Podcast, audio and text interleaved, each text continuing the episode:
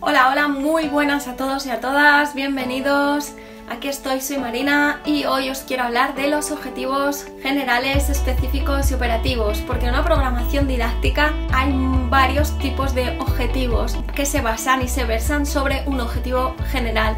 Si os acordáis en el anterior vídeo, eh, que os dejo aquí el enlace aquí abajo, podéis haber visto eh, cómo los objetivos generales que se basan en un verbo, en la acción total de esa formación en la que la vamos a centrar, pero tendremos que desgranarla en varios objetivos específicos y a la vez en los objetivos operativos. Los objetivos generales son los que desarrollan una programación, eh, como por ejemplo he puesto algunos ejemplos como en la venta, ¿no? Una venta, el alumno será capaz de vender productos en un pequeño comercio. Ese sería el objetivo general, una venta, pero este objetivo general se tendrá que desgranar en otros objetivos más específicos, como a quién va dirigido este objetivo general y en cómo se debe desarrollar este objetivo general cómo se debe de, especificar este objetivo general. Y ahí entran los objetivos específicos. Siempre deberán de estar destinados al quién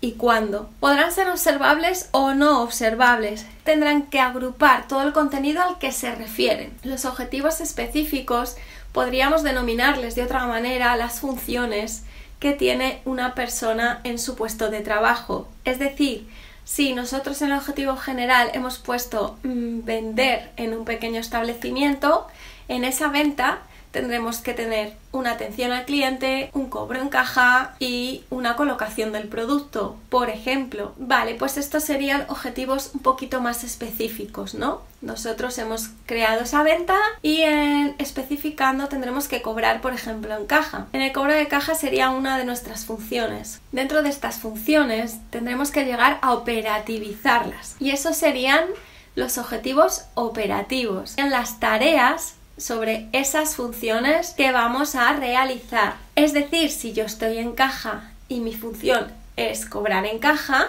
yo tendré que tener la caja bien abastecida, tendré que tener limpia la caja cada vez que pasa un cliente, tendré que tener bolsas, tendré que tener cambios y tendré que haber contado la caja al iniciar la jornada y haberla arqueado o contar de nuevo al terminar mi jornada laboral. Entonces esas serían las tareas que yo tengo encomendadas en esa función, que mi función es el objetivo específico. Bueno, como podéis ver, ahí los tipos de programación normalmente se basan de lo general a lo específico, eh, pasando también por las tareas, pero lo primero es lo general, vas de lo más difícil, lo más generalizado a lo más complejo porque lo especificamos. Bueno, pues espero que así tengamos el éxito de una programación siempre, siempre pendientes de estas características que nos van a diferenciar y que nos van a hacer eh, ahondar más en las diferentes tareas y que así los futuros eh, empleados sepan cómo realizar esto cada vez mejor. Bueno, espero que te haya gustado, que te haya servido muchísima ayuda, que no te pierdas el vídeo anterior sobre los objetivos y la programación didáctica que te dejo abajo en el desplegable y seguramente a partir de este vídeo ya vas a estar totalmente preparado para hacer una programación didáctica y diseccionar estos objetivos para que sea un éxito. Muchas gracias y bienvenidos, soy Marina.